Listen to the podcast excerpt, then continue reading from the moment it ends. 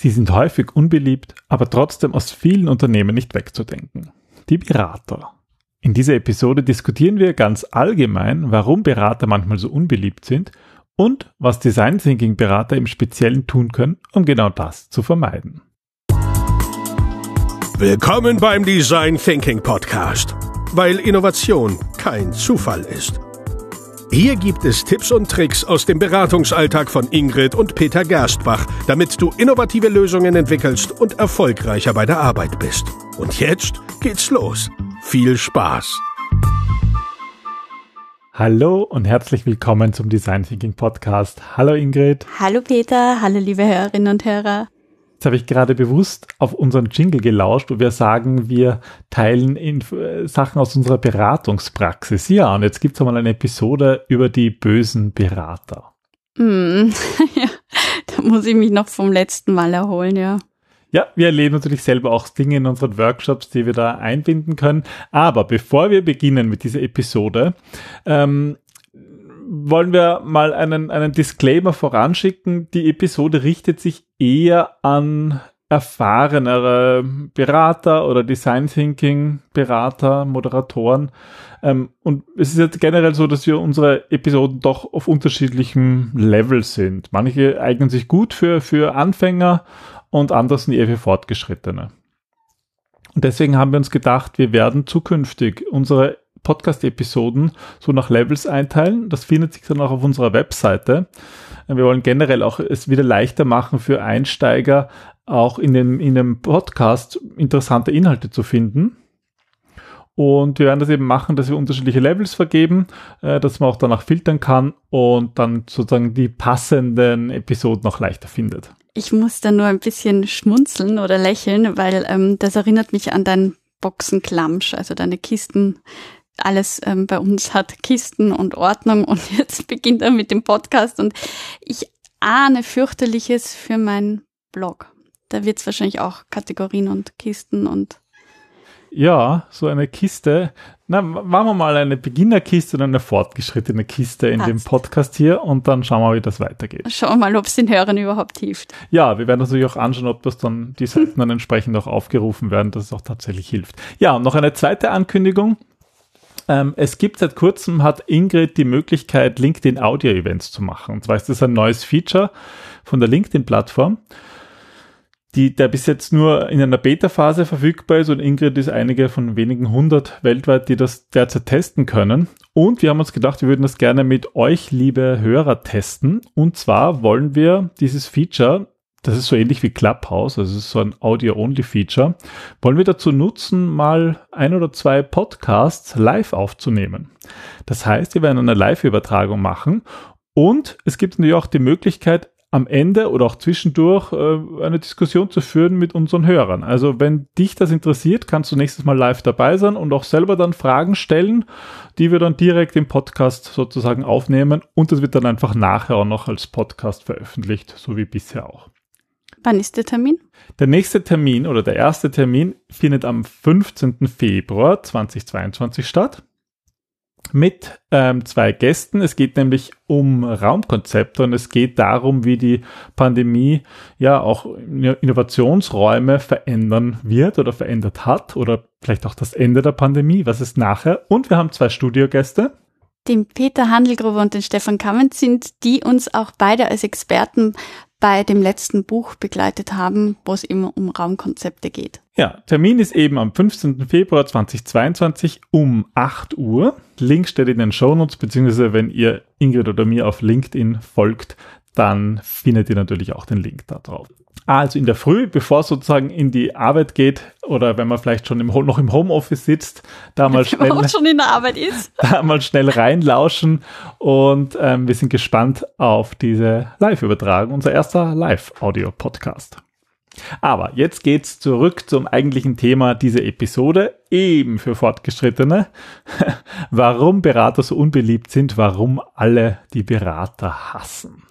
Ja, das ist ein Thema, was uns jetzt doch auch schon länger begleitet und ähm, du hast es eigentlich ähm, beim Spazierengehen letztens angesprochen, warum das so sein kann. Und da haben wir lange diskutiert und lange nachgedacht, weil ähm, bei mich das eigentlich persönlich immer sehr trifft. Und ich bin da eigentlich ziemlich relaxed, aber das liegt vielleicht auch daran, dass ich das halt auch aus unterschiedlichen Seiten kenne. Also ich habe selber lange als Berater gearbeitet, teilweise als Unternehmensberater oder, oder Softwareberater, der irgendwie auch in unterschiedlichen Unternehmen war. Aber ich war doch auch selber lange genug im selben Unternehmen und habe dort auch mit ja, mit externen Beratern zu tun gehabt und kenne so ein bisschen auch beide Seiten. Na gut, da warst du auch mehr externer Berater, der eigentlich ein interner Mitarbeiter war. Und das ist ja dann noch einmal eine andere Konstellation. Ja, auf jeden Fall kann ich mich durchaus an Projekte erinnern, wo, wo ich mich auch da irgendwie über manche externe Berater geärgert habe. Ich kenne irgendwie so beide Seiten und deswegen glaube ich, bin ich da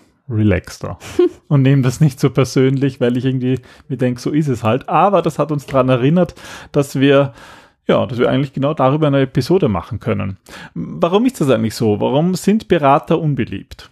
Es gibt ja verschiedene Mythen und Thesen, ähm, die einfach stereotypisch zu bedienen sind, was so Berater machen und wie sie ihr Geld verdienen. Und ähm, ich habe mich da ein bisschen umgehört, umgesehen und ähm, eine dieser Mythen ist zum Beispiel, dass Berater sehr oft unmotiviert sind, weil sie eigentlich ja nicht ihre eigenen Probleme lösen oder nicht die unter, also nicht die Probleme ihres Unternehmens, sondern weil sie ihr Geld damit verdienen, dass sie fremde Probleme lösen. Und wenn sie es nicht lösen, dann lösen sie es halt nicht. Sie werden ja trotzdem bezahlt. Ja, und auf der anderen Seite sind Berater natürlich auch Außenseiter und haben einfach keine Ahnung von dem Unternehmen, das sie beraten. Ein wichtiger Punkt ist, dass ähm, die Beauftragung eines Beraters im Grunde so eine Art Stempel ist, dass man selber gescheitert ist oder dass die Mitarbeitenden das nicht auf die Reihe kriegen. Und dazu kommt natürlich auch noch, Berater sind teuer, also meistens zumindest.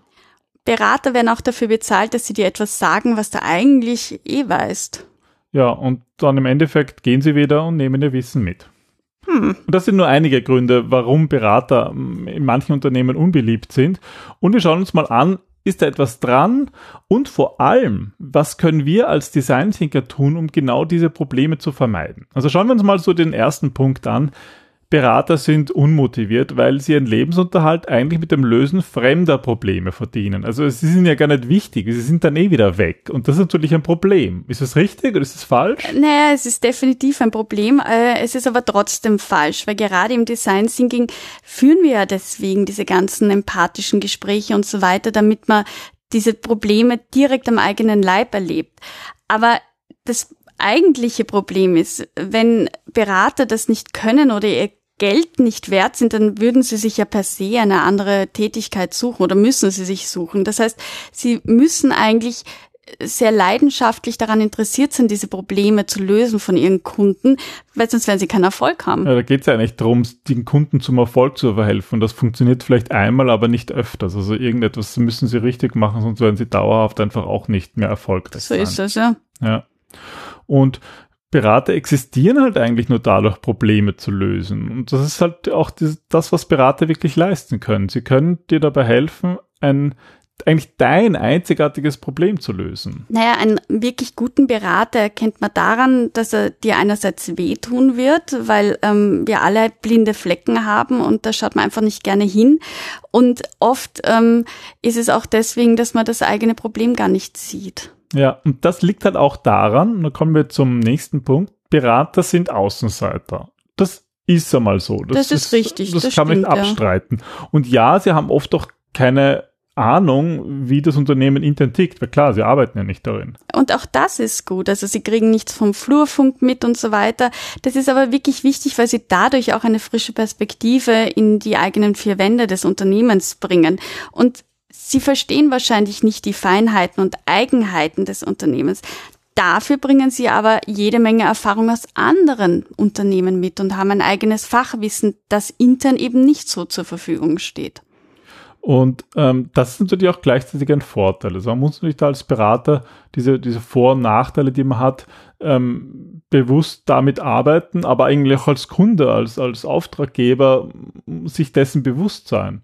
Und auf der anderen Seite ist halt so, dadurch, wenn, wenn dadurch, dass Berater dieses Wissen nicht haben, müssen sie eigentlich gut zuhören Sie müssen gut zuhören, das heißt, Sie lesen auch zwischen den Zeilen und was ich extrem wichtig finde, Sie sind auf Probleme fokussiert und nicht auf Personen. Eben dadurch, dass Sie nicht Teil vom Unternehmen sind, ähm, sehen Sie die Dinge aus einer anderen Perspektive, aber eben ent personifiziert. Sie haben nicht ein Problem mit irgendeiner Führungskraft oder also zumindest diese, nicht am Anfang. kennen diese Machtspielchen äh, dann auch nicht und sind ja. da irgendwie immun. Auch ich, also mir selber hilft es auch immer als Berater zu wissen, ich kann danach gehen. Ich kann mich unbeliebt machen bei dem einen. Das ist mir dann egal. Ja? ja. Wenn ich dadurch das Problem löse, dann habe ich meine Arbeit gut gemacht. Aber ich bin nicht. Und darum geht's letzten Endes beim Berater. Ja, ja. ich bin nicht auf den Gedeih und Verderb darauf angewiesen, mhm. mich mit irgendjemandem gut zu stellen und kann dadurch einfach viel offener und schonungsloser sein.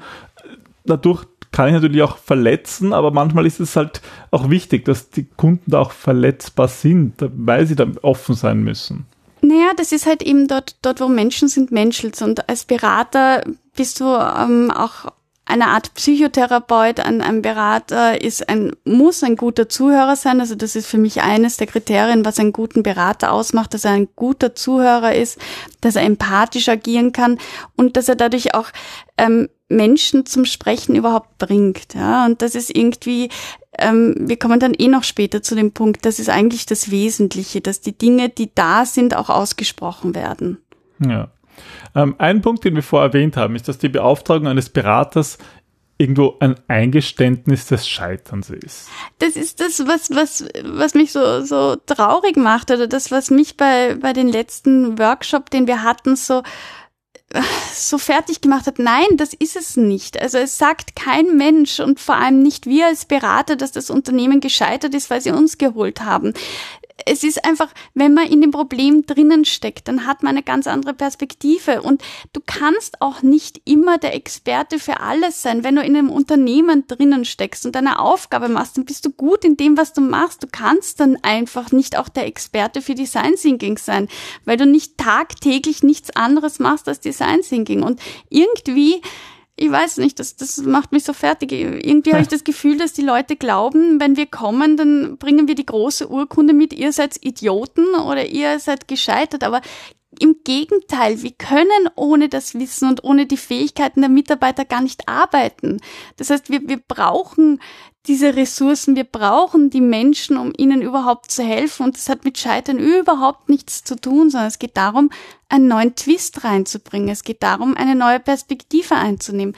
Und das kann man nicht, wenn man drinnen steckt. Und da sieht man auch, dass die einzelnen Punkte zusammenhängen. Da ist, da ist eben dadurch, dass wir als Berater Außenseiter sind, ähm, können wir nun mal Dinge einbringen, die im Unternehmen nicht möglich sind und deswegen ist es auch kein Eingeständnis des Scheiterns, sondern einfach nur eine sinnvolle äh, Kooperation ja. ähm, zweier Parteien, die das für eine gewissen, für eine gewisse Zeit machen, wenn es Sinn ergibt. Aber natürlich muss es dann auch Sinn ergeben. Also man, man, man sollte nicht durch Berater alltägliche Probleme lösen lassen. Na, weil sonst wirst du abhängig und das ist dann ein Problem. Genau, und dann ähm, kommen wir auch gleich zu dem Punkt, sind Berater teuer? Das hängt natürlich auch davon ab, ähm, wofür will sich sie einsetzen. Also das kann naja, falsch und richtig sein. So oder? ist es, weil es ähm, eine Beratung ist immer ein Werteversprechen und es geht darum, dass du ähm, ein Problem hast, was du lösen willst und dann gibt es eine gebotene Dienstleistung und die muss einfach, da muss Preis und, und Dienstleistung muss zusammenpassen und das muss dir wert sein. Und das entscheidest quasi auch nur du, ob dir diese Leistung, die der Berater bringt, mit dem Wissen, das er bringt, ob es dir das wert ist oder nicht. Aber der Gedanke dahinter ist, wenn das Problem so einfach zu lösen wäre, dann hättest du es vermutlich nicht. Ja.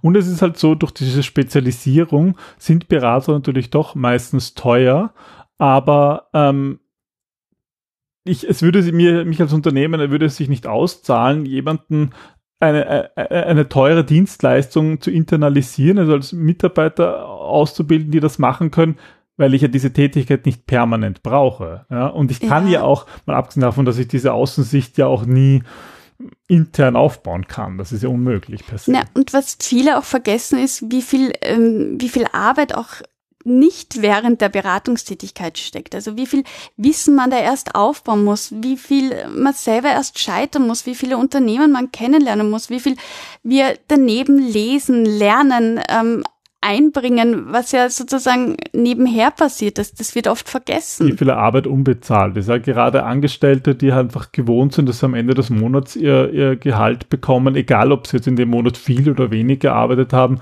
die für die ist das einfach oft auch nicht so am, am Schirm. Es ist nicht sichtbar, ja. ja. Ja, und dann mm, im Endeffekt heißt es manchmal auch, dass Berater für etwas bezahlt werden, was man im Grunde eh schon weiß oder zumindest wissen sollte. Ja, und das ist absolut richtig, weil das Wissen ist ja da. Also das, was wir nicht mit hineinbringen, ist Unternehmenswissen, weil äh, also damit, deswegen arbeiten wir auch im Design Thinking mit dem Team. Es ist ja alles Wissen da und die meisten Unternehmen wissen auch alles. Das Problem ist nur, dass sie oft in Silos agieren und ähm, dadurch das Wissen halt so verteilt ist, aber nicht geteilt wird.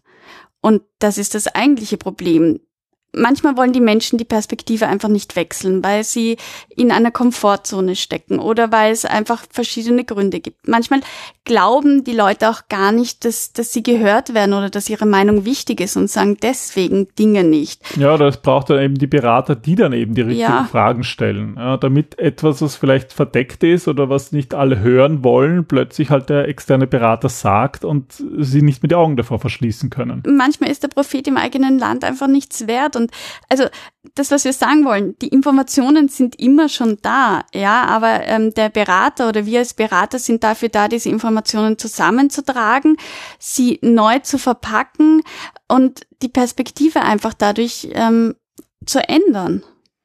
Ja, und ähm, im besten Fall ähm, funktioniert das auch langfristig. Aber da ist halt ein Problem da, dass es häufig so der, der Vorwurf ist, dass Berater am Endeffekt nach dem Projekt wieder gehen und ihr ganzes Wissen mitnehmen. Und das ist leider falsch unterrichtig, dieser Mythos. Ja, es kommt schon mal vor, ja. Also es kommt schon vor, dass gerade wenn ich den Berater hole für eine Tätigkeit, die eigentlich mehr operativ ist, und mache ich mich entweder abhängig ja, oder sie geht eben mit dem Wissen wieder. Aber im besten Fall funktioniert das ja anders. Im besten Fall kommuniziert der Berater die Idee und ähm, führt dann dazu, dass es innerhalb des Unternehmens ein gemeinsames Bild gibt.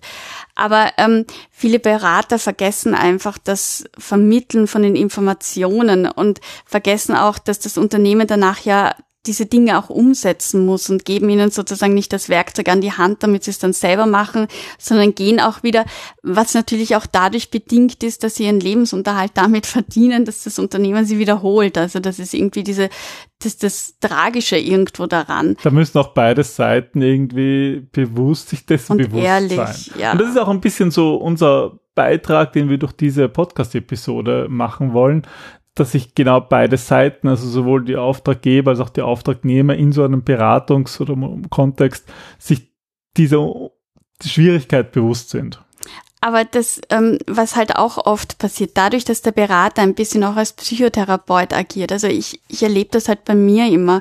Ich führe extrem viele Telefonate und schreibe E-Mails und so weiter. Und da kommen natürlich auch Sachen ans Licht, die sehr heikel sind und die du einfach, du, du hast auch als Berater meiner Meinung nach ein Verschwiegenheitsgelübnis abgegeben. Ja? Und ähm, es kommen dann natürlich Informationen ähm, zutage oder wenn Peter und ich dann darüber reden und uns Dinge auffallen, die vielleicht jetzt nicht so sichtbar für einen der mitten im Problem steckt sind, dann bauen wir die Strategie natürlich auch mit diesem Wissen auf, was wir aber nicht explizit so ähm, teilen können oder kommunizieren können. Persönliche Informationen da hineinfließen, die man bekommen hat, einfach nur ja. weil man sich damit beschäftigt. Ja. Und, und dann entstehen natürlich auch Wissenslücken teilweise, die wir wieder mitnehmen, weil wir einfach dieses Vertrauensverhältnis haben. Und deswegen können wir dann auch wieder dort einsteigen, wenn wir wieder mit einem Problem aus diesen Unternehmen konfrontiert werden.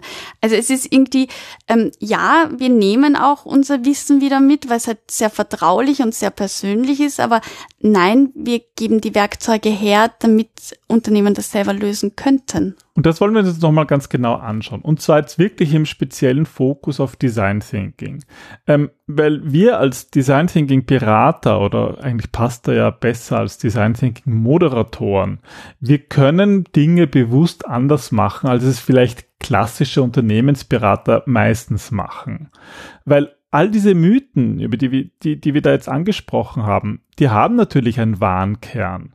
Hm. Und da kann es allein schon mal helfen, das bewusst anzusprechen. Also indem man zum Beispiel sagt, ja, wir haben keine Ahnung über irgendein Thema, was halt das Spezialthema dieser Firma ist, aber wir haben halt eben viel Erfahrung mit Innovation oder mit Change oder mit den Design Thinking Methoden, was auch immer.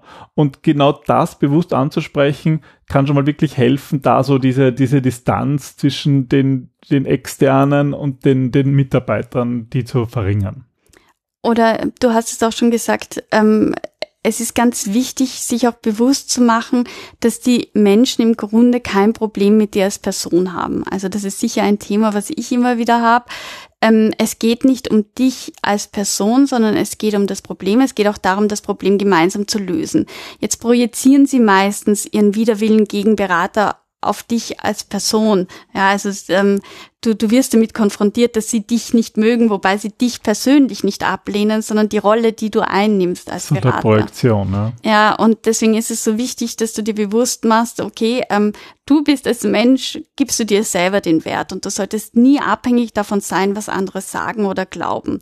Und dieses Mindset und dazu auch das Design Thinking Mindset, offen und empathisch zu kommunizieren und anderen helfen zu wollen, das dir bewusst zu machen, aber auch nach außen hin transparent zu kommunizieren, ist ganz wichtig.